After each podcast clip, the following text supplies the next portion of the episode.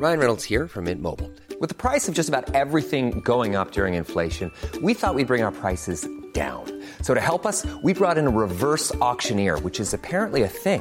Mint Mobile unlimited premium wireless. Ready to get 30, 30, bit to get 30, bit to get 20, 20, 20, bit to get 20, 20, bit to get 15, 15, 15, 15 just 15 bucks a month. So, Give it a try at mintmobile.com slash switch.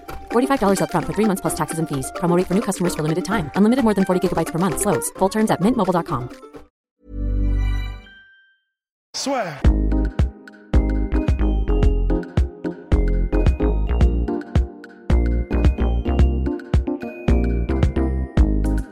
Bonjour à toutes et à tous, bienvenue au podcast Lasfer.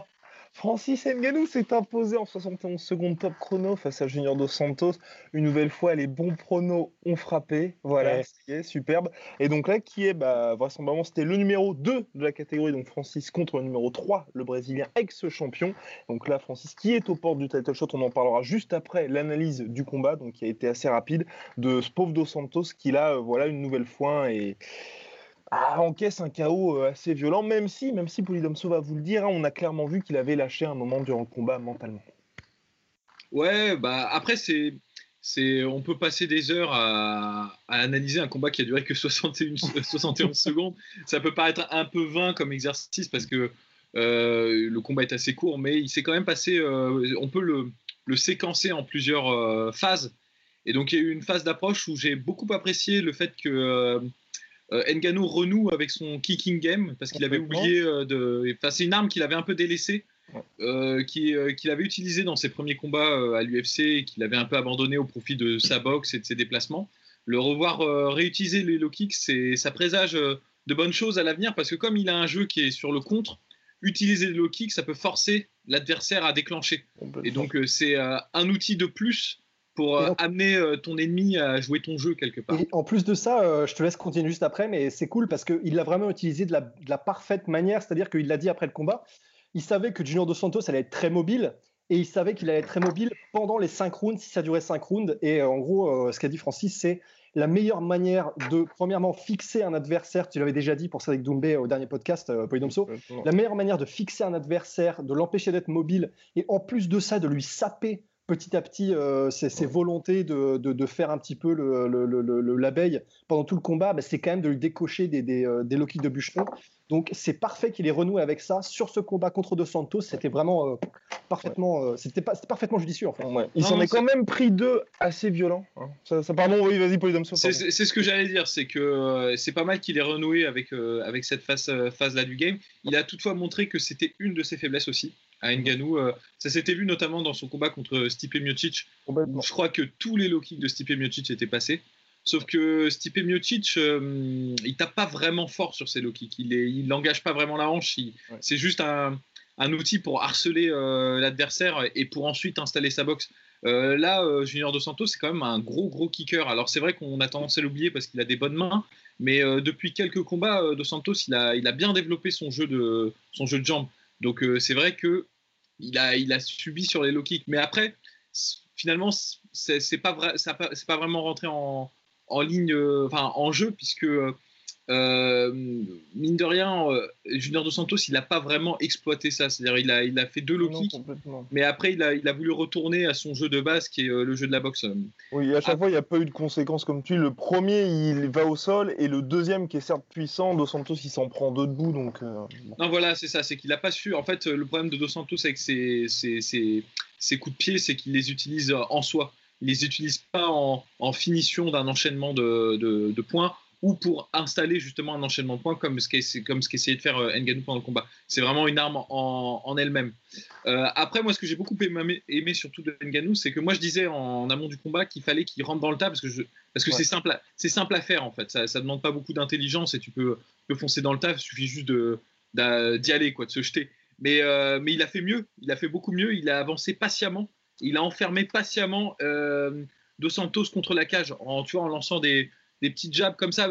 C'était pas vraiment pour toucher euh, Dos Santos, mais c'était vraiment pour le, l'enfermer. Ouais. Et euh, le premier coup sur lequel il touche Dos Santos, c'est parce qu'il anticipe que Dos Santos euh, essaie de sortir et il frappe exactement là où Dos Santos va sortir. Donc c'est mieux, c'est encore mieux. Enfin, il a, il a excédé mes attentes quelque part, euh, sur ce combat. Et à partir de ce coup où il touche vraiment nettement euh, Junior Dos Santos, après Junior Dos Santos, il a plus son sang-froid. Ouais, il est un peu dans, dans, la, dans la panique, si j'ose dire. Et euh, quand il essaye de, de placer son fameux, euh, son fameux coup gagnant, hein, c'est le coup de Dos Santos, hein, le, Ouais. le jab au corps et euh, l'overright hand derrière, bah, il le fait pas avec autant d'assurance que d'habitude et il se jette littéralement sur son cou. Et il s'est jeté de tout son poids en se disant il faut vraiment que je le touche parce que il fait trop mal et il faut, il faut que je lui fasse peur aussi. Sauf qu'il a raté son coup. Et il aurait pu réussir, hein, mais il a raté son coup. Et, euh, et- et là, là, là, là, c'était fini parce euh, il était complètement déséquilibré. Il s'est pris un coup en contre, un peu comme ce que s'était pris euh, Arlovski. Arlovski contre Ngannou avait paniqué aussi, il avait déclenché son action trop tôt et s'était engagé un peu trop lourdement sur son bras arrière et s'était fait toucher en uppercut. Et Junior Dos Santos est un peu plus résistant qu'Arlovski, donc il s'est pris le coup et s'est dit bon là il faut que je me barre. Et c'est- jamais une bonne idée de se barrer, euh, se barrer euh, dos à un mec qui a une allonge comme Ngannou. Do Predator. Et c'est c'est vrai que c'est assez impressionnant parce que, en fait, y a- c'est marrant, ça m'a rappelé, j'ai vu un peu, c'est comme euh, Gran Turismo 4, tu sais, euh, quand tu dois faire exactement comme la voiture Shadow euh, qu'il y a devant toi. En gros, là, il y a eu le, le fait Francis, euh, qu'a fait Junior Dos Santos, c'est il a mis son over and right et en fait, il a avancé en même temps sa jambe droite. C'est-à-dire que théoriquement, ça peut être trop stylé. C'est-à-dire que si la personne en face recule, le fait de tu lances ton over and right en même temps, tu avances ta jambe droite, donc en fait, tu, tu marches presque en même temps que tu mets ton coup. Après, tu peux réemballer et la personne qui l'a fait parfaitement récemment, c'est Petr Yan dans son combat contre je sais plus qui. Il a fait exactement la même que Dos Santos, sauf qu'après, il a remisé avec un deuxième crochet du gauche et il l'a touché parce que la personne reculait. Et le Ouais, problème, c'est contre Rivera, non? Euh, c'était contre Rivera, voilà. Contre. Et là, le problème, c'est qu'en fait, bah, ça, ça marche quand tu as réussi. et C'est exactement ce que disait Polydomso. En fait, tu as déjà commencé à établir ta boxe. Tu as commencé à voir les réactions de l'adversaire. Euh, Petrian avait vu que Rivera reculait d'une certaine manière. Donc, il s'est dit OK, je peux avancer avec mon truc, avec mes shifts et y aller.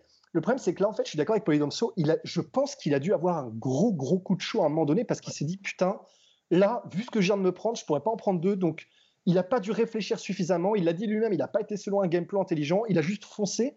Et il n'avait même pas d'idée derrière la tête de quoi faire une fois qu'il aurait balancé son over and right si jamais Francis ne reculait pas, en fait.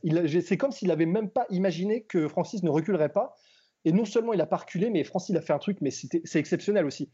Il a fait juste, boum, retirer le buste. Il a déjà mis un énorme crochet en contre du gauche qui a touché un petit peu et euh, ça a dû déséquilibrer parce que je crois qu'il avait derrière l'oreille Dos Santos. Et après, effectivement, je pense qu'il Oui, était, ça euh, il ouais. était, je pense qu'il était perdu complètement de Santos et là c'était terminé. Mais c'est vrai que voilà, tout ça pour dire que je rejoins, euh, je rejoins. Tout indique quand même qu'il a vraiment, il a juste, il a, il a eu peut-être un coup de panique qui a fait qu'il a pris une décision à la va-vite et il, Mais- il a fait un geste étonnant quoi. Mais, mais là où ça se voit, c'est que vous pouvez re-regarder, hein, le- ça dure une 71 secondes, donc euh, c'est ça Ouais, l'avantage de ce combat, c'est qu'on peut, c'est vite fait de l'analyser, c'est vite fait de le re-regarder. C'est qu'il y a vraiment un avant-après le, le premier coup qu'il prend euh, quand il est dos à la cage, parce qu'au début, il est relativement confiant, Junior de Santos, et il feinte beaucoup, par exemple, et Ouais. notamment euh, Ngannou déclenche des crochets en compte qui sont complètement à la rue. Il déclenche un crochet, et bon, bah, Ngannou- euh, Dos Santos n'y est pas là, mais ça, c'est le jeu de Dos Santos, vraiment. Ouais. Et à partir du moment où il a été touché, il a oublié vraiment ça. Sa feinte de jab au corps, il n'avait pas fait de jab au corps avant. Tout le jeu de faire des jabs au corps, c'est d'en installer 2, 3, 4, 5, jusqu'à ce que l'adversaire commence à se dire bon, ça fait chier de prendre des jabs au corps, donc il faut que, faut que je, protège et tu baisses ta garde. Il n'en avait pas fait depuis le début du combat. Et en fait, c'est un truc que pour tous ceux qui ont fait un peu de combat et un peu de sparring, quand on commence à prendre des coups vraiment difficiles, durs, et qu'on commence à être limité dans, dans, les, dans, dans, les solutions qu'on trouve ou qu'on trouve pas plutôt, eh ben on, on- on se repose sur euh, nos coups gagnants, les, les trucs qu'on fait le mieux. Et Mmh, clairement, ouais. là, ce que- là, ce qu'a fait Junior Dos Santos, c'est son coup, quoi. C'est son coup signature. Le, le jab au corps. est- Haymaker. Ben non, Ouais. mais c'est vraiment ça. Sauf que en Ouais. fait, ça marche dans le jeu de Junior Dos Santos d'habitude parce qu'il a installé tout un truc qui fait que ça passe. Là, en fait, euh, c'était en début de combat. Euh, les, euh, il avait encore de très bons mouvements. Donc, euh, effectivement, un simple retrait du buste et euh, c'était dans le vent.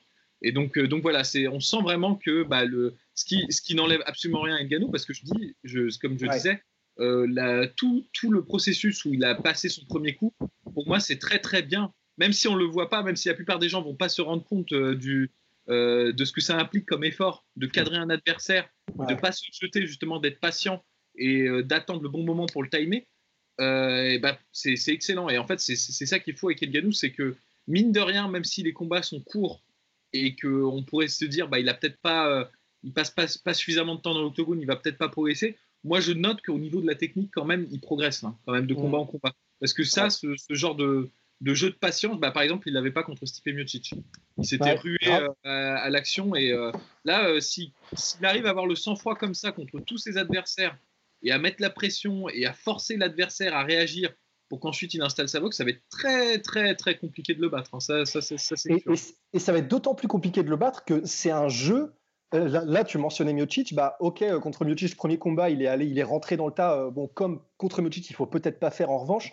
Là, contre n'importe quel lutteur, s'il combat de cette manière, franchement, on est pas mal, hein.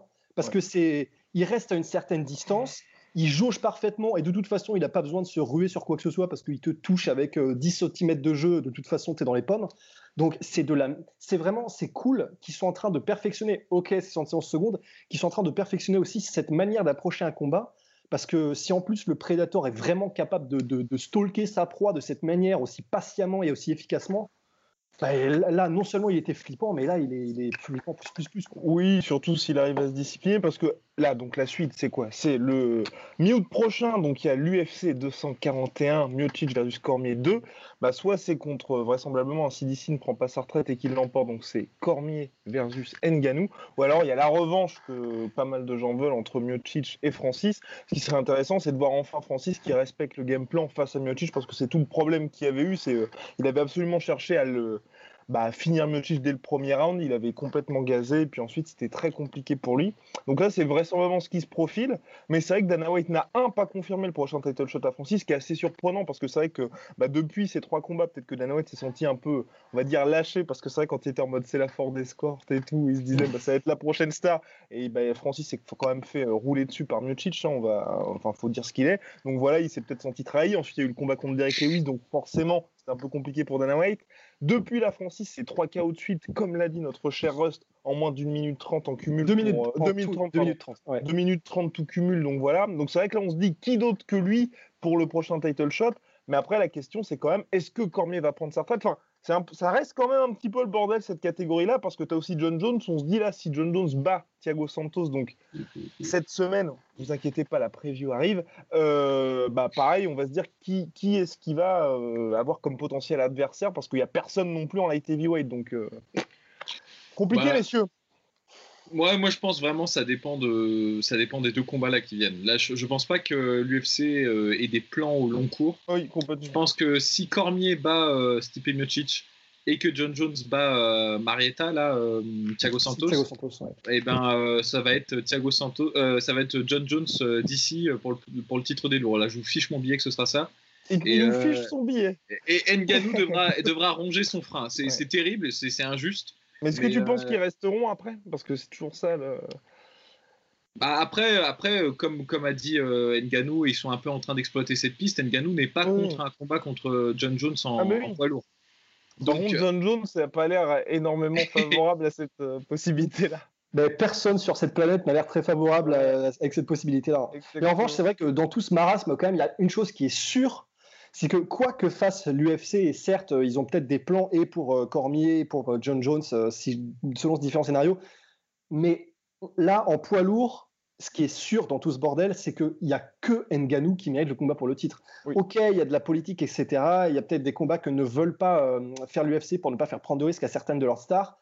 Mais en tant que contender dans la catégorie poids lourd, il n'y a personne d'autre oui que Nganou là. Là, il a affronté tout le monde, il a battu tout le monde à part Lewis et Miocic, voilà, bah grosso modo. Donc euh, c'est un, combat peut-être contre Lewis, une revanche. Après, l'avantage, je trouve, pour l'UFC, je pense qu'à mon avis, c'est ça qui fait aussi énormément peser la balance en faveur de Francis. C'est comme il prend pas de dommages à chaque combat et qu'on a bien vu que l'UFC était en pénurie de main event. Bah, l'avantage d'un mec comme Francis, c'est que tu sais qu'il est prêt n'importe quand. Donc, euh, grosso modo, pour eux, ça, c'est vraiment une bonne chose. Et si comme, euh, bah, comme vous l'avez dit précédemment, bah, euh, entre John Jones qui combat là le 5-6, euh, le 7 juillet, plus Cormier qui combat en août, bah, tu sais que grosso modo, si tu as besoin d'un main event pour par exemple la carte d'octobre, non, octobre c'est octobre c'est booké? Non, octobre, c'est toujours pas booké. Bah, le octobre qui est pas booké, bah, ça peut être intéressant. La carte du MSD peut être aussi intéressante. Enfin, tu as quand même pas mal d'opportunités en tout cas. Donc, donc voilà. Et est-ce que les gars, donc là, pour l'instant, on est d'accord que si c'est pas intéressant pour Francis. Hein. Pardon? Euh, Si ce n'est pas pour le titre, il n'y a pas de combat intéressant pour Francis. Non. Bah, si, pour moi, à part peut-être Derek Lewis. Voilà, C'est-à-dire que non, de point de vue de la carrière, non. Oui, mais ah oui. au moins euh, contre Derek Lewis, ouais, voilà, si jamais il peut, euh, ouais, voilà, exactement, laver l'affront et, et mettre la correction que Lewis mérite. Non, ça, pas du tout. hein, non, je, non, non, en plus, pas du tout. Je sais pas pourquoi je dis ça.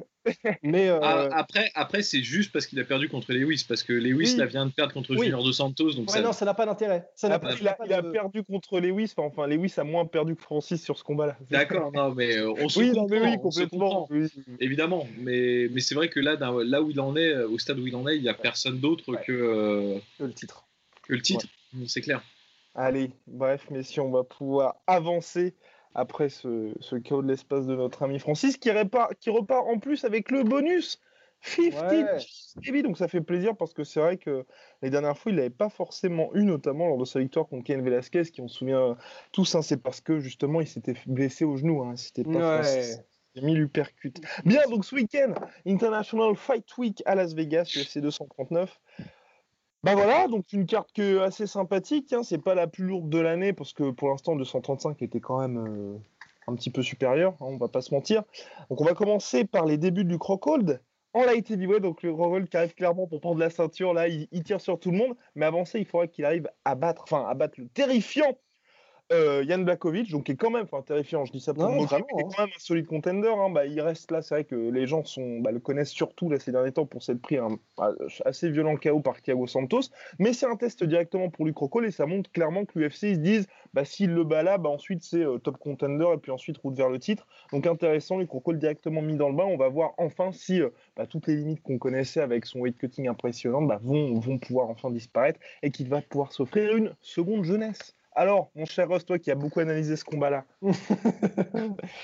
Bah, alors déjà, premièrement, euh, il y, a, il y a le fait que je, c'est de l'ordre de la superstition, mais j'ai vraiment, si on faisait un pourcentage, je suis persuadé que les gens qui l'ouvrent autant avant un combat et qui ont déjà des vues, on se souvient de Phil Davis, euh, que John Jones avant qu'il rencontre euh, Anthony, Anthony euh, Johnson et tout ça, il y a quand même un historique, j'ai l'impression, assez important de, de gars qui ont tendance à, à, comment dire, se gargariser avant même d'avoir combattu le mec qu'ils sont censés combattre en ayant des vues pour le titre.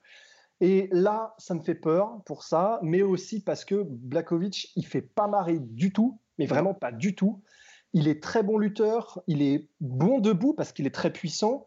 Au sol, euh, bon, au sol, c'est peut-être là où paradoxalement j'aurais le moins peur pour euh, Rockhold, parce que Rockhold, là, il faut, faut le dire quand même, c'est un magicien au sol. Mais bah, puis c'est au sol que comment Gustafsson avait battu Blakovic dans un combat oubliable. Hein. Oui, très oubliable.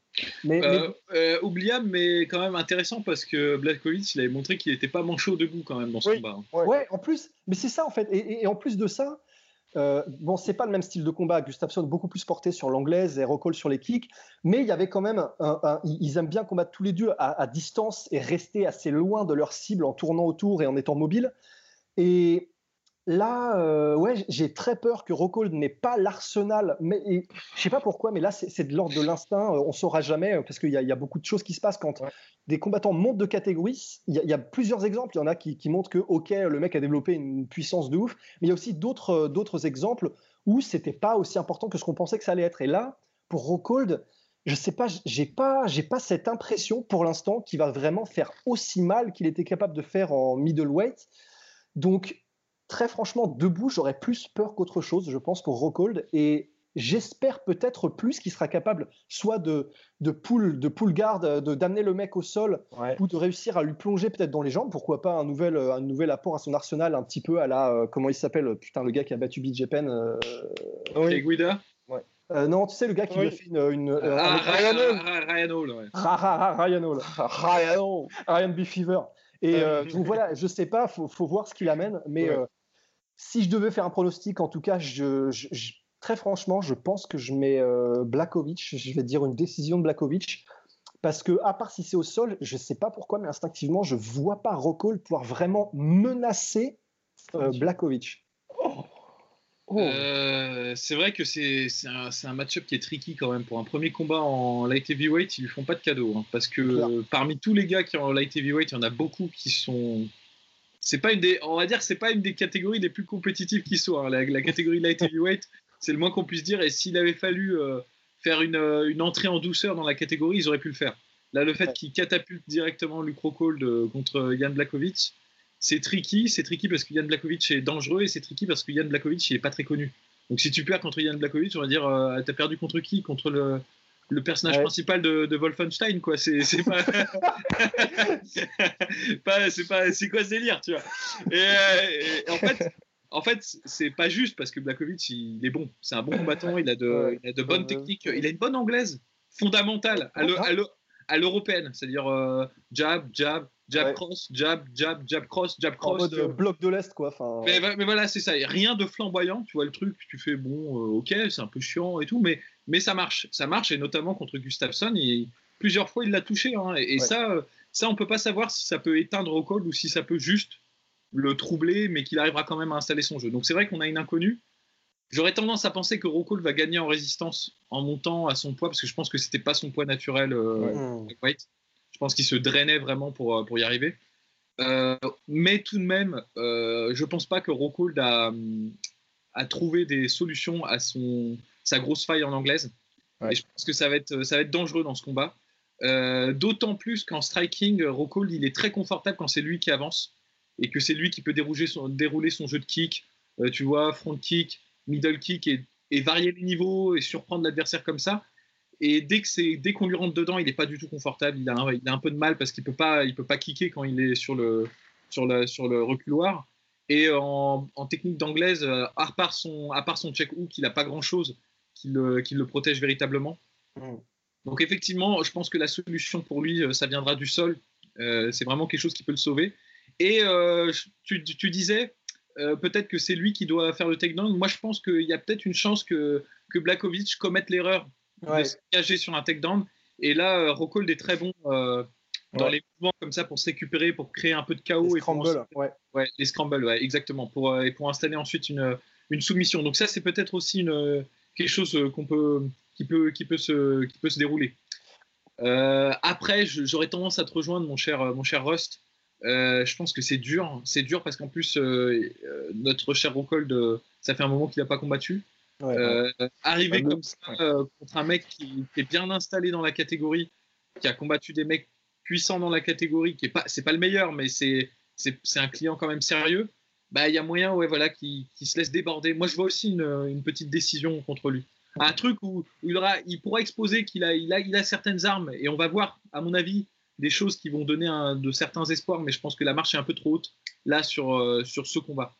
Oh là là, oh tellement dur. Bah, moi je vois une décision pour notre ami du Crocol parce que franchement, c'est terrible. Hein, chaque, chaque fois qu'on en parle là, bah, depuis qu'il a perdu son titre, c'est. Ah, ah. Mais là je pense que ouais, il va s'imposer par décision, il va y arriver. Il va se servir de son sol à très, très bon escient, je pense.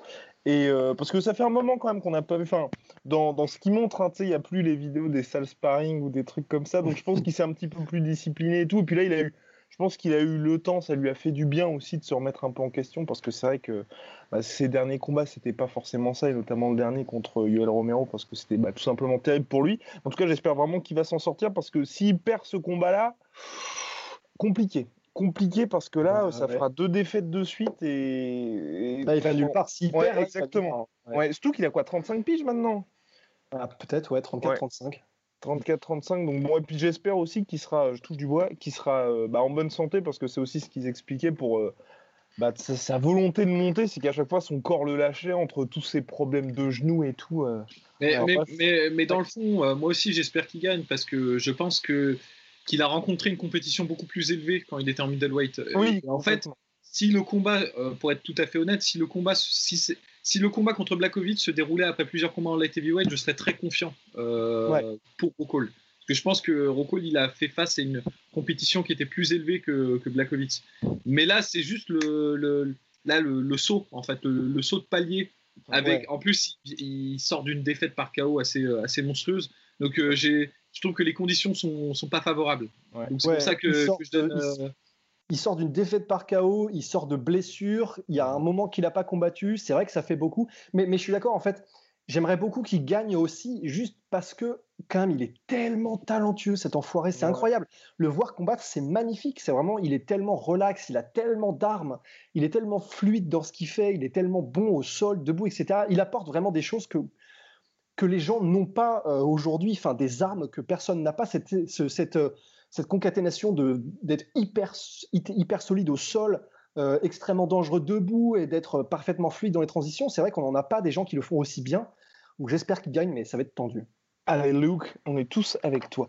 Ensuite, combat hyper intéressant pour la catégorie welterweight entre euh, Masvidal, Jorge Masvidal, qui a eh bien enterré Darren Till, le héros de Rust, hein, comme vous le savez tous, et Ben Askren, qui a survécu à Robbie Lawler lors du premier combat qui était euh, bah, une véritable apocalypse hein, sur 2 euh, minutes 30. Donc là, vraisemblablement, en gros, celui qui l'emporte aura le prochain title shot puisque bah, il y a Colby Covington. Enfin, ça jouera entre lui et euh, le vainqueur de Colby Covington contre Robbie Lawler pour affronter Kamaru Ousmane. Moi, je trouve que le combat est hyper intéressant, en tout cas. Oui. Et euh, ça fait plaisir pour euh, Masvidal qui, bah, qui, a une occasion enfin de, de, pouvoir se mêler à la course au titre pour de bon. Après, c'est vrai que Masvidal, ce qui est, on l'avait déjà dit, mais son historique, c'est quand même ça, c'est-à-dire qu'il est, il est, il est extrêmement talentueux. Pareil, euh, il, est, il, est, il, est, tellement bon en anglaise, il est super bon au sol. Il s'entraîne à ATT, euh, il est donc il est super solide en lutte aussi. Il est bon partout, il fait super mal. Là, je pense qu'il entre vraiment dans son pic athlétique et il entre vraiment dans le groove qui est un peu. Ouais, c'est les dernières années, là, je pense. C'est les dernières années, et pour moi, il, entre un peu là dans cette espèce de période euh, qu'a eu aussi euh, Robbie Lawler quand il est revenu à l'UFC. Il, il, trouve son rythme en fait. Il trouve son, le bon rythme de croisière. Il a eu parfaitement le combat qu'il lui fallait pour le relancer, même au niveau de, son, de son rapport avec les fans contre Darren Till. En plus, euh, bah voilà, avec son truc qui s'est passé après contre Leon Edwards et tout ça. Et mais mais je j'ai du mal à voir ce qui peut se passer dans ce combat, mais je me dis, putain, c'est quand même, au niveau match-up, c'est pas terrible quand même contre Ben Askren. Un mec qui est capable d'absorber beaucoup de dommages. Euh, une fois qu'il t'a chopé, normalement, une fois qu'il t'a chopé Ben Askren, parce que ne, ne, vous laissez pas méprendre par le fait que Robbie Lawler euh, lui fait faire trois fois le tourniquet, euh, trois fois le tour de son slip avant de le faire tomber sur la tête c'est pas aussi facile. Normalement, contre, un mec comme Ben Askren, c'est pas aussi facile, hein, théoriquement. Et à moins d'avoir une puissance athlétique de ouf euh, qui va avec la technique, comme l'avait Robbie Lawler, je ne sais pas si c'est ce genre de défense de lutte qu'a Masvidal, et je ne pense pas. Et donc, j'ai du mal à voir Masvidal réussir à mettre KO, même si ça c'est possible, hein, mais j'ai du mal à, le voir mettre KO euh, Ben Askren suffisamment rapidement euh, pour l'empêcher de développer son jeu de lutte, d'attrition. Euh, Complètement. J'ai du mal. Ouais, euh, pareil. En fait, pareil. Je suis content pour Masvidal qui laisse un peu ce. On peut pas parler de sursaut parce qu'il a toujours eu une bonne carrière, mais qu'il est, qui sont un peu plus mis en avant. Mais ça fait un peu partie de ces gens-là, Masvidal, qui gagne un combat de manière exceptionnelle, donc tout le monde parle de lui, puis ensuite il va gagner un combat ric-rac et on va quand même parler de lui, puis il va perdre un combat, puis on va l'oublier, puis il va regagner un combat exceptionnel. C'est un peu ça sa carrière hein, quand même à, à, Masvidal, parce que quand même il avait perdu contre Demian Maia euh, juste avant, donc on peut pas parler vraiment de, de run. Il n'y a pas de run, c'est juste qu'il gagne de manière tellement flamboyante quand il gagne, et que comme ça fait longtemps qu'il est là, qu'on a entendu son nom, ben, on se dit ah oui merde, en fait Rory Masvidal il est, il est super bon quand même, et c'est vrai qu'il est super bon, mais il est il n'a pas la constance en fait. Et, euh, et au-delà de ça, je pense que pour battre euh, Ben Askren, il faut un, non seulement il faut des, une tech de défense euh, de, ouf, mais il faut pas que ça, il faut aussi euh, euh, beaucoup de déplacements. feinter, je, reviens toujours là-dessus, mais pour moi, le, mec qui a battu Ben Askren, c'est Jairon. Et je vous invite ah à voir son combat, regardez-le, c'est très instructif. Alors je sais que je parle pour rien parce que les gens ont la flemme, euh, ils connaissent pas, connaissent pas Jairon et ça les fait chier. Et je, je, les comprends quelque part. Mais c'est intéressant de, de, voir euh, ce qu'avait fait Jairon euh, à ce moment-là contre, contre Ben Askren. Et je pense pas que Masvidal a ce jeu-là. Masvidal, il, a, il est très bon en anglaise. il, a, il fait des feintes et tout, mais il n'a pas un jeu qui est très mobile. Il est assez statique en fait quand on regarde. Ouais, il a presque une stance de box taille en fait. C'est ça, c'est ça. Il avance avec une garde haute et il enferme et il met la pression quand tu le, quand tu le fais reculer, bon, euh, c'est dangereux parce qu'il a des mains qui sont assez rapides, mais il n'a pas, euh, il pas ce savoir-faire, tu vois, de, pivoter, de, de, créer de l'espace. Euh, et ça, à mon avis, c'est nécessaire quand tu combats un mec comme, comme Ben Askren. De toute façon, quand tu combats un, excellent grappleur, c'est nécessaire de savoir gérer ses distances. Et on a vu qu'il n'avait pas été vraiment capable de faire ça contre Demian Maia. Ouais, et Demian Maia est excellent, hein. il n'y a, aucune honte à perdre contre Demian Maia, ça c'est certain mais Demian Maia est un moins bon lutteur que Ben Askren. Tout à fait. Euh, je pense qu'à mon avis, ce qui va se passer, c'est Il n'a pas non plus l'explosivité que. toute proportion gardée, Ben Askren donc c'est vrai que. Donc je pense qu'il y a moyen que, que Roré Masvidal touche plusieurs fois euh, Ben Askren, c'est certain, parce que Ben Askren, il n'a pas une super défense de striking et il n'est pas, il est pas excellent, mais comme tu l'as dit, il encaisse bien. Euh, il n'a pas peur de prendre des coups aussi. C'est pas quelqu'un qui va, dès qu'il prend un coup, va dire Oh merde, faut plus que j'avance. Il, va, il va à la cogne. Hein, il ça fait presque partie de son jeu en fait maintenant euh, de d'encaisser 5 coups pour au moins toucher les cuisses et essayer de, rentrer sur un takedown. Ah, exactement. Et là, c'est fini. Et donc voilà, c'est en 3 rounds en plus. Ouais. ouais. Euh, parce qu'à la limite, je me disais, Ben Askren, euh, moi, il y a un truc qui me fait peur depuis quelques temps parce que avant, il était réputé pour avoir une euh, super condition physique et pouvoir maintenir une, domination sur, sur 5 rounds. Mais je ne sais pas s'il a encore ce, cette capacité-là. J'en sais rien en fait. Mhm. J'en sais rien parce que je, on n'a pas eu l'exemple là récemment sur ces derniers combats. Ça n'a pas, ça, pas, ça a pas duré aussi longtemps qu'avant. Donc peut-être que si ça avait été en 5 rounds, il y aurait moyen qu'il se fatigue et qui sont moins efficaces sur les dernières rounds. Et là, peut-être que Rory Masvidal aurait pu euh, tirer son épingle du jeu. Ouais. Euh, là. Hey, I'm Ryan Reynolds. Recently, I asked Mint Mobile's legal team if big wireless companies are allowed to raise prices due to inflation. They said yes. And then when I asked if raising prices technically violates those onerous two-year contracts, they said, "What the f*** are you talking about? You insane Hollywood ass." So to recap, we're cutting the price of Mint Unlimited from $30 a month to just $15 a month. Give it a try at mintmobile.com slash switch. $45 up front for three months plus taxes and fees. Promoting for new customers for limited time. Unlimited more than 40 gigabytes per month. Slows. Full terms at mintmobile.com. Ah, en trois rounds, je pense que on, je pense que c'est toutes les étoiles sont un peu alignées pour que ce soit Ben Askren qui gagne, sauf sauf évidemment euh, chaos surprise de l'espace, mais euh, moi je pense que Et à mon avis, alors ah, là, pareil, hein, je, peux, je, peux, me tromper aussi évidemment, et peut-être que. Mais je me dis, je pense aussi que non seulement on, va, que Ben Askren, c'est le moment pour lui de briller, de montrer tout, tout, toute la puissance de son arsenal, mais je pense aussi que du coup, on va voir Ben Askren faire du Ben Askren, c'est-à-dire faire tout ce qu'il a fait depuis le début de sa carrière, et je suis assez, je suis assez euh, curieux de voir comment vont réagir les gens, parce que c'est une superstar maintenant, Ben Askren, depuis qu'il est arrivé à la UFC. L'UFC était tellement en manque d'une personnalité aussi flamboyante, avec vraiment beaucoup d'esprit, euh, etc. Et quand les gens vont voir ce que fait Ben Askren, c'est-à-dire c'est, c'est un maître, c'est, c'est un, c'est un demi-dieu dans l'art de mettre au sol, garder au sol et vraiment poncer, mais ce sera pas spectaculaire. C'est-à-dire que euh, ça, ça, m'étonnerait qu'il arrive à trouver une soumission, parce que quand même, bah, Masvidal au sol. Euh, d'ailleurs, je crois même pas que Damien Maia a réussi à le finir, si je me souviens bien. Non, c'était split décision. Split décision, donc euh, il, il, réussira probablement pas à le finir par soumission ni par KO, parce que bon, c'est quand même compliqué. Même s'il a mis quelques KO, euh, quelques petits KO du coup, bah, je pense qu'on va voir Ben Askren juste qui, qui, qui, fait, en gros modo, qui, en, anglais on dirait qu'il dry hump, qui, qui fait du, du bah, rien en fait. C'est-à-dire que il, va le maintenir au sol, faire probablement des coups juste pour montrer que et marquer, des, et marquer des points, mais il va probablement rien se passer. Et je suis assez curieux de voir comment les gens vont réagir à ça, si c'est ce qui se passe. We go see. Eh ben, moi, je vois ouais, décision unanime euh, Ben Askren sans trop de difficultés. Ouais, pareil. pareil. Easy money. Et là, combat intéressant, ça y est, on commence à rentrer dans le dur, messieurs. Amanda Nunes, la gote euh, du MMA féminin qui affronte notre cher Olium, Olium qui grosso modo à chaque fois qu'elle perd, celui qui a gagné un combat pour avoir un title shot, bah là ça y est, c'est un peu la dernière chance pour elle parce que donc là euh, pour la ceinture Bantam, avant la prochaine, euh, avant la prochaine ça va être intéressant. Bah peut-être peut-être pour moi la dernière. J'ai un peu peur, j'ai un peu peur parce que j'ai peur de voir un bis repetita de Holm, euh, Holm Cyborg en fait. Cyborg ouais. ouais ou en gros, enfin tu sais grosso modo, tu vois, tu te dis à match, mais tu as un espèce de déficit de puissance qui fait que bah, tu as beau avoir tout ce que tu veux, tout l'arsenal que tu veux, qu'on connaît chez Olion, bah, à un moment donné, c'est assez limité. Là, j'ai un peu peur de ça, mais en tout cas, ça fait plaisir parce que ça fait partie des, on va dire, des gros des chocs du MMA féminin qu'on n'avait toujours pas eu. Donc voilà, enfin les deux s'affrontent et après, bah, la question se posera de dire euh, pour Amanda Nunes qui est-ce qu'elle affronte ensuite, hein, parce que ça va être mmh. compliqué. Bah, euh, voilà, on fait des après, une, après, une, après, une, si belle introduction. Euh, ouais, euh, non, non, c'est sûr, c'est sûr. C'était un combat qui, qui, trottait dans la tête de, de pas mal de gens depuis un petit moment. Bon, toute proportion gardée, parce que bon, c'est pas non plus le truc qui va déplacer les foules et tout. Hein, mais, mais c'est vrai que dans le combat, dans, le, dans, dans cette catégorie, c'est un des derniers combats qui a un peu d'importance. le truc, c'est que Amanda Nunes et Olium ne sont pas du tout dans la même euh, trajectoire, on va dire. Amanda Nunes, là, elle est en mode hégémonie. Vraiment, elle est bien installée, elle est dans son prime. Elle s'est améliorée de combat en combat.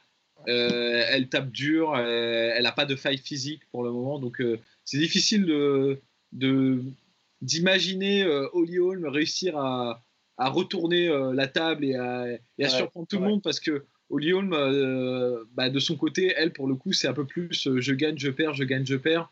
Euh, et, c'est vrai que ce qui lui manque fondamentalement, c'est, c'est pas la technique, parce que d'un point de vue technique, je pense qu'en striking, c'est peut-être l'une des meilleures. technique pure, hein, j'entends. en déplacement, je considère qu'en bantamweight, c'est la meilleure.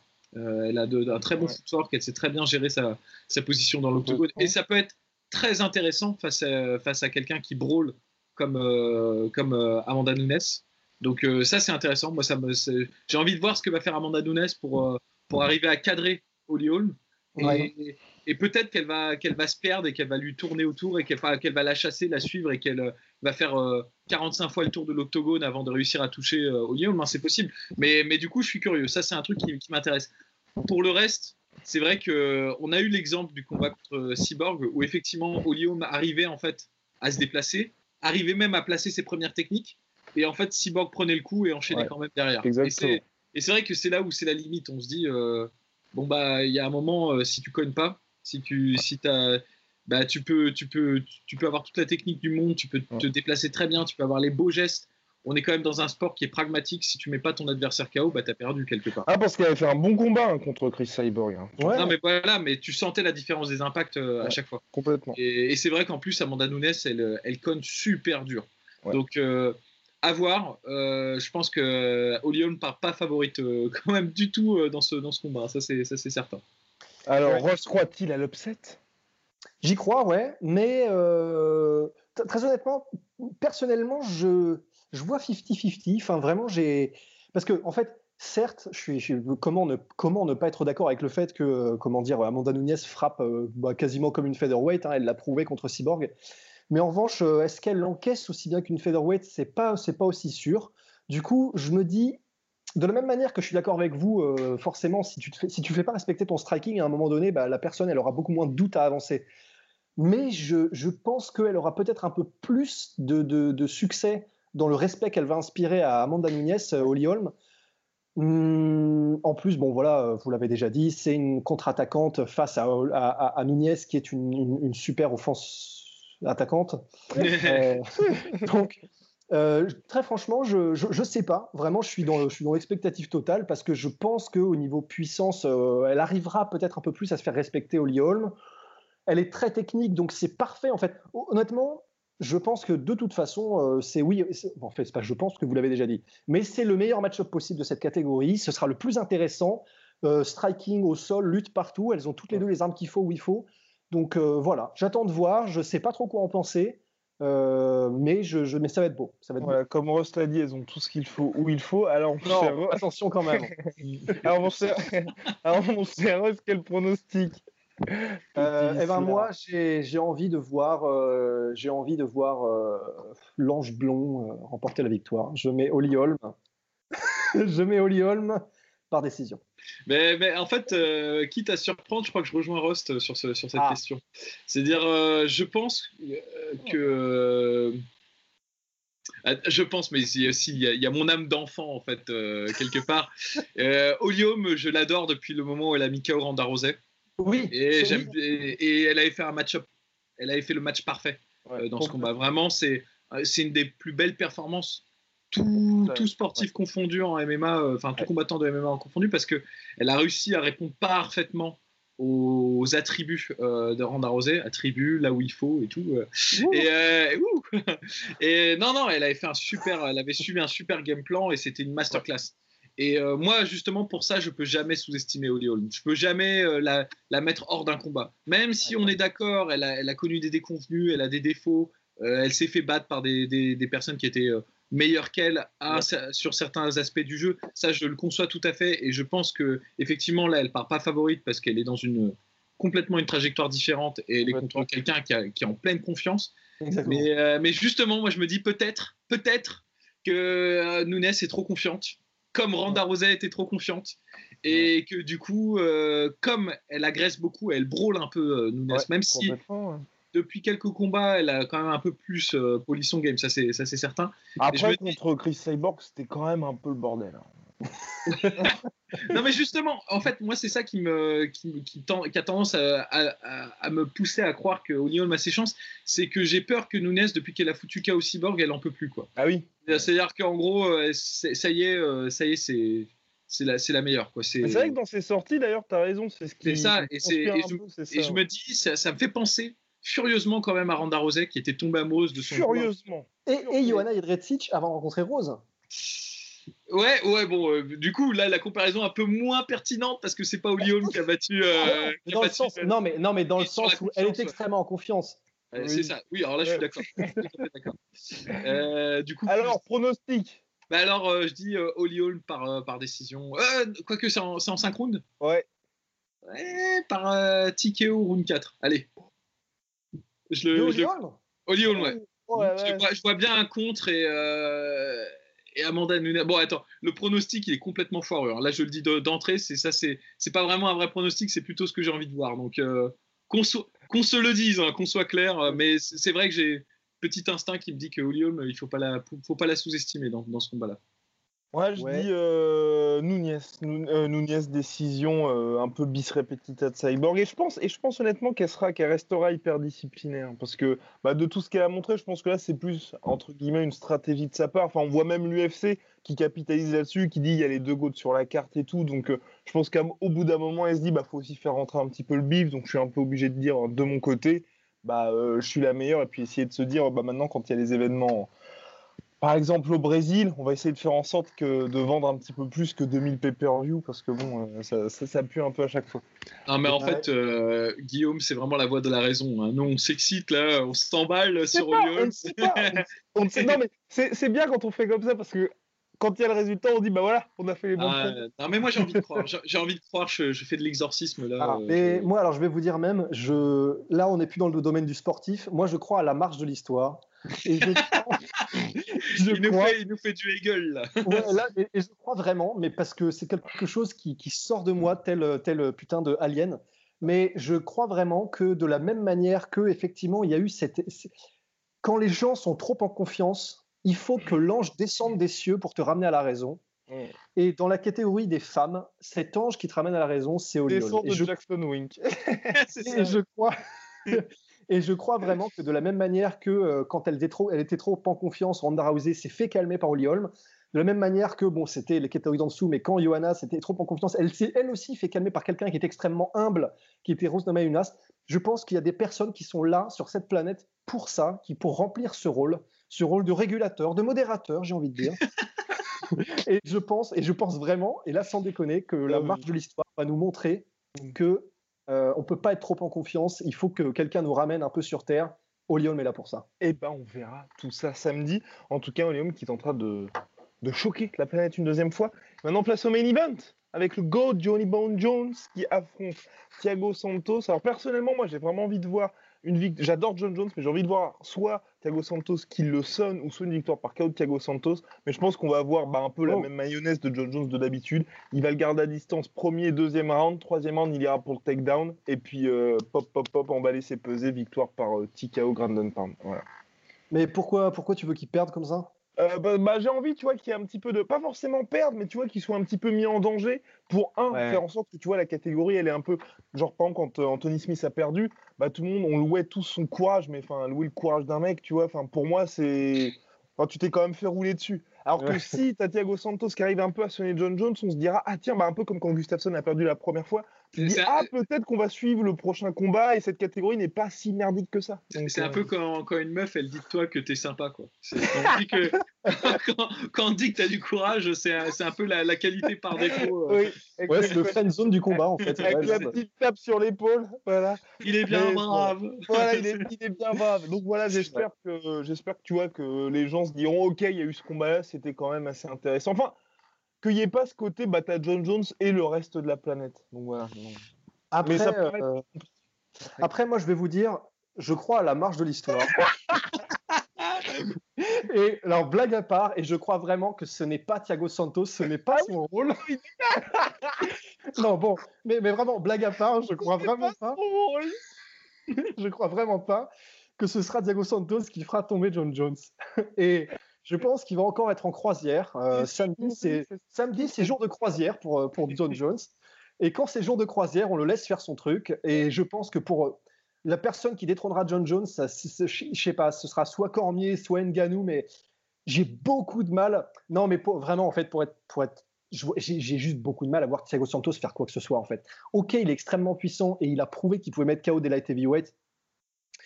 Mais la puissance, il sait la gérer, John Jones. Il sait la gérer. Il est beaucoup trop malin, beaucoup trop intelligent et beaucoup trop crafty pour réussir à se faire avoir. Et d'autant plus que il y a eu à un moment donné cette, espèce d'inconnu avec Anthony Johnson. On se demandait, putain, est-ce que c'est le seul à pouvoir faire tomber John Jones? Et on ne le sait toujours pas.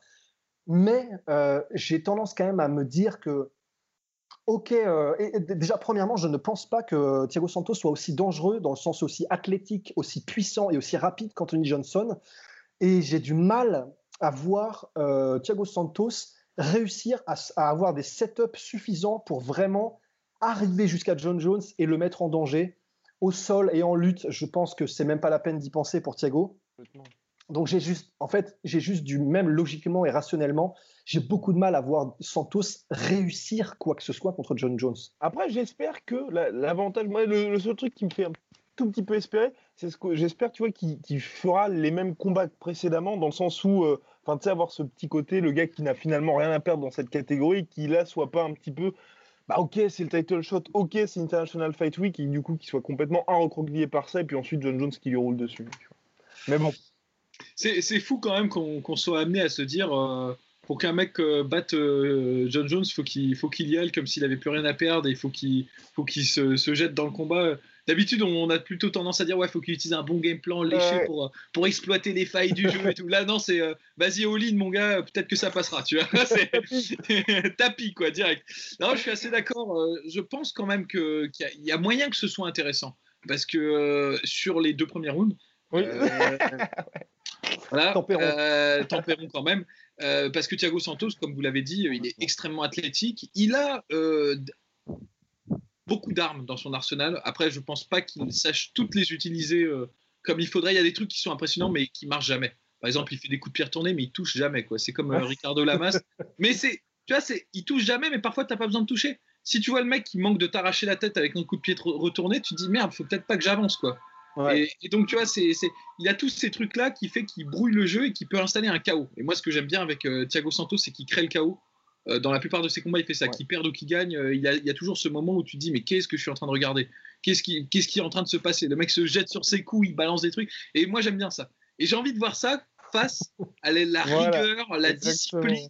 Euh, qu'est-ce qui se passe quand une légion romaine fait face à une horde de Visigoths? Bon, l'histoire, l'histoire nous a montré que c'était plutôt la Légion romaine qui gagnait, mais, mais, quand même, c'est un peu ça, c'est un peu ça l'idée. Et c'est vrai que sur les, sur les premiers chocs, y a moyen qu'il se passe un truc. Il y a moyen que, bah, que, que peut-être John Jones soit trop confiant ou un truc. Bon, après, c'est John Jones, quoi. Il n'a il a pas fait ce genre d'erreur. Ou alors, euh, quand il les a faites, il a su tout de suite s'adapter derrière. Euh, une des fois où il s'était fait toucher plusieurs fois au début, c'était contre Lyoto Machida. Mais dès, le deuxième round, il avait arrêté de faire les erreurs, il s'était ajusté et il a, il a écrasé Machida. Quoi. Et c'est ça qui est, qui est flippant. Euh, un autre truc qui, va dans le, dans le sens d'une victoire probable de, John Jones. Et là, pour le coup, c'est un, autre devoir de Polydomso pour, pour les auditeurs. C'est un petit devoir à la maison. Quand vous regardez les combats de John Jones, essayez de vous figurer une, une, un, un mètre, comme s'il y avait un mètre entre lui et son adversaire. Et vous remarquerez que, sauf quand John Jones le veut et qu'il reste en clinch, il arrive tout le temps à maintenir cette distance entre lui et son adversaire. Avec son footwork, il se déplace toujours de manière à ce que l'adversaire soit toujours un peu au-delà de sa propre portée. C'est-à-dire, euh, et qu'il soit jamais vraiment en, portée de frappe. Et c'est rare les moments où il se fait euh, attraper. Je crois qu'un des rares moments où bah, ceux qui arrivent à percer ça, c'est ceux qui font des mouvements latéraux. Rust, ça fait beaucoup de bruit. Ah merde, putain, pardon. C'est ceux qui font des mouvements latéraux comme euh, Gustafsson ou Lyoto Machida, qui avaient réussi à trouver un instant la, faille, ou Daniel Cormier qui acceptait de prendre quelques coups pour rentrer. Mais, euh, mais sinon, il arrive tout le temps à maintenir. Et euh, son combat contre euh, Anthony Smith, c'est un cas d'école hein, pour ça, hein, parce que vraiment, il est tout le temps au bout de sa portée, il est tout le temps en position de frappe, alors que euh, la réciproque n'est pas exacte. En gros, c'est ça qu'il faut retenir. Et c'est vrai que Thiago Santos, même s'il est explosif, même s'il est rapide, on est d'accord, c'est pas quelqu'un qui brille par, par son, euh, sa, compréhension des mouvements. Et avant, de, frapper, il faut être en position de frapper. En fait, c'est ça que je veux dire. Et le truc, c'est que John Jones, il maîtrise trop bien cet aspect-là du jeu. Donc, à moins que que sur un moment de chaos, sur une espèce de chaîne d'attaque comme il fait Thiago Santos, où il enchaîne coup de pierre tourné, spinning bad fist et euh, over right hand. Et c'est vrai que c'est tellement inattendu que, que, ça peut surprendre des gens parce qu'il balance quand même des droites de saloon. Euh, en, dépit du, en dépit du bon sens, hein, on se croirait dans Lucky Luke, quoi. Et donc, c'est ça qui est intéressant. Et, mais bon, je pense qu'en fait, il va, y avoir un round et demi où ça va être dangereux, vraiment, pour euh, John Jones. Et ensuite, je pense que John Jones, sauf s'il est vraiment sonné, s'il s'est pris un énorme coup et qu'il est carrément dans les vapes et qui calcule plus rien, bah ensuite John Jones il va régler sa distance et ça va être euh, comme tu disais, euh, ça va être la croisière s'amuse quoi. Là pour le coup. Euh, et après en plus de ça, je pense pas que Thiago Santos c'est un super cardio. Ah si, ça dans les, si ça va au quatrième, cinquième round, ça va être pénible pour Thiago Santos. Alors les pronostics, messieurs. Bah, bah je dis soumission John Jones au troisième round, fin du troisième round. J'allais dire exactement la même chose. Ouais, TKO Grandon Pound, troisième round. Bon, bah voilà. Oh.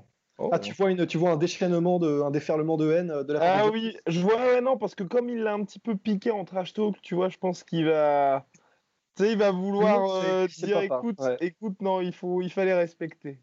Mais, euh, mais au-delà de ça, juste si je pouvais ajouter un dernier truc, un chouïa, un dernier truc, euh, c'est quelque part dommage que finalement les gens euh, quelque part se disent il faut, faut faire le kamikaze contre John Jones. Parce que John Jones, il a des failles et il y a des, il y a des choses qu'on peut exploiter. Euh, je regardais sur le deuxième combat de Daniel Cormier contre John Jones, un truc que faisait Daniel Cormier dans son deuxième combat et qui a très bien marché et qu'il a arrêté de faire à partir du deuxième round parce qu'il a commencé à avoir du succès avec les points et il a lâché en fait cette euh, technique-là. À mon, sens, il n'aurait pas dû la lâcher. C'est qu'à chaque fois que John Jones faisait son oblique kick, à chaque fois, et ben au moment où John Jones récupérait sa jambe parce qu'il lance sa jambe et il la, remet, euh, il tape de la jambe arrière et donc il replace sa euh, sa, jambe de frappe en jambe arrière. Donc il y a une espèce de petite seconde de latence. Et ben à ce moment-là, euh, Cormier avançait et mettait un gros low kick bien puissant sur la, sur la jambe qui est la jambe avant de John Jones. Et physiquement, John Jones ne pouvait pas relever sa jambe ou esquiver parce qu'il récupérait sa jambe d'oblique kick en fait. Et donc John Jones, c'est quelqu'un qui euh, qui, n'a pas une super bonne défense contre les low kicks.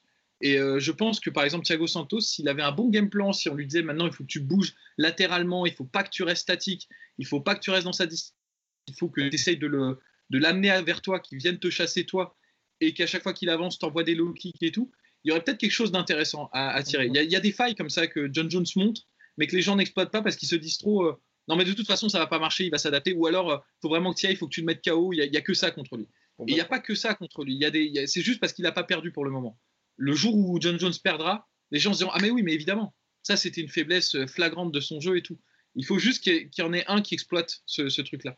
Et qui réponde à la question que pose John Jones. exactement, exactement. Mais le truc, c'est que je pense pas que ce soit Thiago Santos.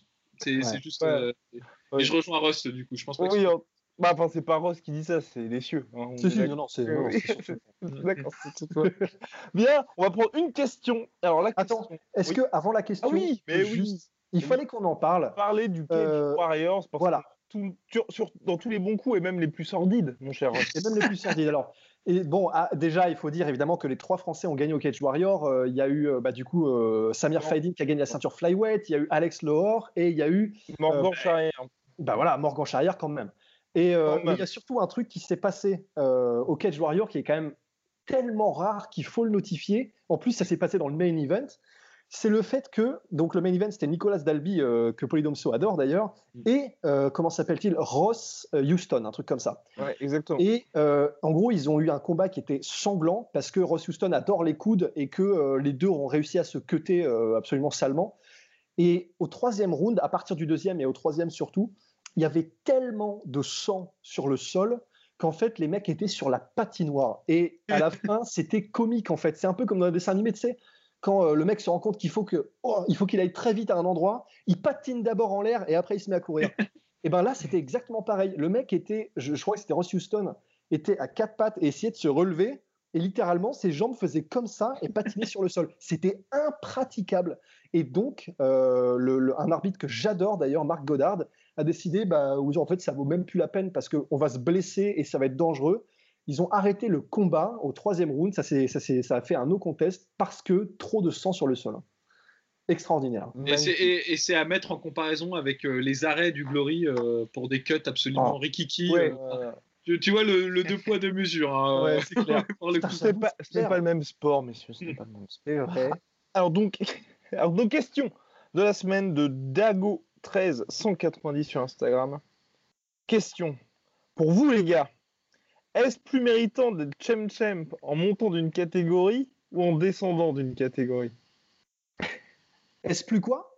Méritant d'être champ champ quand tu montes ou quand tu descends d'une catégorie? Ben, personnellement, en fait, c'est pas évident parce que d'un côté, tu, c'est Tout dépend de l'adversaire aussi. Bon, il y a l'adversaire, mais même si on devait comme ça à brûle pour point faire une, un peu un truc, c'est. C'est quand tu montes. Quand tu, quand tu montes, tu as plus de panache en fait parce que le mec est plus gros, tu vas battre le Goliath euh, de la catégorie au-dessus et c'est plus stylé. Alors, moi, j'ajouterais quand même quelque chose. aussi, c'est stylé c'est que c'est que c'est comme ça d'instinct, tu vas dire, c'est quand tu montes. Ça, c'est à mon avis, c'est ce qui se passerait si, si on était dans des, dans des conditions normales. Le truc, c'est que comme tout le monde cut, je pense que c'est excessivement difficile de passer à la catégorie inférieure. Euh, TJ Dillashaw euh, l'a éprouvé. Et du coup, je pense que c'est plus méritoire euh, là dans les, dans, dans, les conditions actuelles à l'UFC d'être champ champ en descendant d'une catégorie parce que euh, il y a toutes, euh, toutes les raisons de croire que tu n'es déjà pas dans ta catégorie naturelle. Donc en fait, tu cuts déjà à mort pour être dans, dans une catégorie qui n'est pas la tienne. Donc si tu arrives à descendre et à battre un mec qui cut déjà à mort, vous vous rendez compte du, bordel. Donc en gros, à mon avis, c'est plus difficile, même si ça paraît moins impressionnant, parce qu'évidemment, tu ne montes pas à mettre une raclée au gars qui est un peu plus grand. Quoi. Et d'ailleurs, euh, euh, pour l'instant, là, personne l'a fait. Exactement, je viens de faire un rapide tour de, de propriétaires là, et tous les doubles champs, c'est ceux qui sont montés, ouais. Complètement. Et même ceux qui ne sont pas double mm. champ, mais qui ont fait l'un puis l'autre, que ce soit Randy Couture ou euh, BJ Penn. Ouais. Ouais, Impressionnant. Voilà, voilà donc pour la réponse. Et question 2, euh, vu que le sport va toujours plus haut, toujours plus loin, pensez-vous qu'un jour on aura droit à un champ, champ, champ dans trois catégories? Bah compliqué, hein. compliqué quand même. Je pense que Rockhold aurait pu, Primetime Rockhold aurait peut-être pu, Attends, mais avec quel KT euh, bah, Je pense qu'il aurait pu faire. Ah, ah oui, j'ai oublié qu'il y avait John Jones. Pardon. Oui, pardon. Autant pour moi. Autant pour moi. Non, bah, Cerudo, ça peut sur un malentendu. Si euh, Max Holloway part. Bah, après, après c'est pas impossible dans l'avenir qu'il à l'avenir y a plus de catégories. Il y a plus de catégories que du coup euh, ce, soit possible. Moi, je pense quand même qu'il y a une limite, on va dire. Euh, il y a une limite structurelle en MMA que tu n'as pas en boxe. En boxe anglaise, tu peux avoir des mecs champions de six catégories et tout. D'ailleurs, ça veut plus rien dire, mais, euh, mais c'est possible parce qu'il n'y a que les points et que les déplacements. là, le problème, c'est que. qui va combattre en light heavyweight bientôt, là. Oh putain. Mais le problème, c'est qu'en fait, en MMA, il y, a le... il y a quand même la limite, c'est qu'il y a la lutte. Quoi. Et du coup, euh, même si tu es très très bon lutteur, par exemple, ça m'étonnerait que là, imaginons que Cerudo arrive à, tu vois, ça voudrait dire qu'il puisse battre, par exemple, on va dire José Aldo. Est-ce qu'il arriverait à mettre au sol José Aldo Cerudo Je suis pas sûr. Hein. Je ne pense pas. Je pense qu'il y a des limites à un moment donné. Et euh, les limites physiques se ressentent beaucoup plus dans ce sport parce que ça fait beaucoup plus appel à la force euh, que, par exemple, la boxe. La boxe anglaise, ça fait plus appel à la vitesse, à la synchronisation, euh, à des stratégies. Bon, il y a le punch évidemment, mais mais tu peux gagner en, complètement en outpointant un mec euh, si tu es suffisamment habile. Là, euh, il y a quand même des clinches qui sont fréquents, il y a des, des, saisies qui sont fréquentes, et contre un mec qui est plus lourd et plus fort que toi. Euh, ah, puis c'est pas du tout les mêmes, le même type de gabarit. Hein. Pas, on peut, pas honnêtement, José Aldo, Henri Cerudo, enfin, non, enfin, physiquement, c'est très compliqué pour, pour notre cher Henri. mon cher Rust, alors, quelqu'un pourrait être un champ, champ, champ bah oui, enfin, il y en a un évidemment, c'est Georges Saint-Pierre. Après, est-ce qu'ils vont lui donner? Je sais pas. Mais là, c'est le seul pour l'instant que je vois de, qui a donc, il, les a déjà, il les a déjà en poche, welterweight, middleweight. Et vu son gabarit, effectivement, il pourrait faire lightweight. Et pour l'instant, c'est le seul que je vois parce que sinon, sinon, j'avoue que je vois personne. En fait, c'est tellement compliqué. Deux, ça se fait. Trois, c'est tellement compliqué. En plus, et puis c'est différent, Georges Saint-Pierre, parce que as le côté, c'est pas, t'es pas tenant des ceintures au même moment. Enfin, dans le sens, c'est plus simple la manière avec laquelle le fait Georges Saint-Pierre parce que tu choisis tes match-ups pour revenir. Donc c'est plus ou. Enfin, ça reste extrêmement compliqué, on est d'accord, hein, mais t'as pas ce côté. Tu dois alterner entre les méga fights et puis euh, bah, casser du contender. C'est Après, ça reste. C'est vrai, ça reste, cela dit, ça, reste en fait, immense. ça reste immense, d'autant plus immense que ce qu'il fait, c'est. c'est, c'est... Je, je sais que tu, je sais que c'est pas ce que tu es en train de dire, hein, mais c'est pas du tout aussi facile parce que c'est vrai qu'il prend plus de temps entre les combats, donc il prend le temps de monter en middleweight, il prend le temps, et là il prend vraiment le temps de, bien se faire pour. euh, Là on le voit en plus dans ses, dans ses postes, il a l'air vraiment fin et tout, de descendre en lightweight, mais là où c'est extraordinaire, c'est que c'est tellement dur de combattre euh, une fois par an une fois tous les trois ans et de revenir au meilleur niveau que le faire comme il le fait là, de combattre depuis qu'il a fait Johnny Hendrix, bah, il, a, il attendu 4 ans avant de faire Bisping, et là, s'il recombat, il aura attendu 1, 2, peut-être 3 ans. C'est juste qu'il est exceptionnel et que lui est, extra- est suffisamment intelligent pour réussir à, à bien s'entraîner et à arriver comme il faut après 3 ans d'absence pour réussir à battre les meilleurs euh, dans leur catégorie. Mais c'est c'est- c'est- c'est rarissime. Et Non, on- c'est- c'est c'est- c'est extrêmement difficile. Après, on en plus de ça, on- quand il dit champ, champ, champ, c'est-à-dire que tu potentiellement tu défends les trois titres. Ouais, et ouais. là déjà, là, tu as un truc qui est trop difficile, c'est faire le C'est poids. euh, Ouais. euh, si tu passes de, on va dire, euh, middleweight à ensuite euh, tu dois défendre lightweight, t'imagines Ouais, oh, l'écart bordel. C'est- Ouais. C'est monstrueux. Parce qu'après, il y a dans l'histoire des mecs qui ont battu euh, des gars qui étaient beaucoup plus lourds qu'eux, Mhm. qui étaient euh, de catégorie au-dessus. Par exemple, Kid Yamamoto, il a battu Genki Sudo. Kid Yamamoto, c'est un flyweight. Genki Sudo, c'est un lightweight. Kazushi Sakuraba, il a combattu contre Igor Vovchanchin, qui était, qui était poids lourd, alors que Kazushi Sakuraba, c'était un welterweight. Donc c'est possible, éventuellement, de- avec le bon match-up, de faire jeux égales, voire même de gagner contre un mec qui est beaucoup plus lourd que toi. Ça s'est déjà vu, mais réussir à battre des, des adversaires différents dans trois catégories et toi-même t'adapter à ces trois catégories, sachant que le jeu varie extrêmement d'une catégorie à l'autre. Ouais. les, les, les heavyweights ne combattent pas du tout comme les middleweights. Bah c'est, ouais, ouais, ça, me paraît ça me paraît difficile. Voilà. All right, boys. All right. See you soon, boys. See you soon. Swear.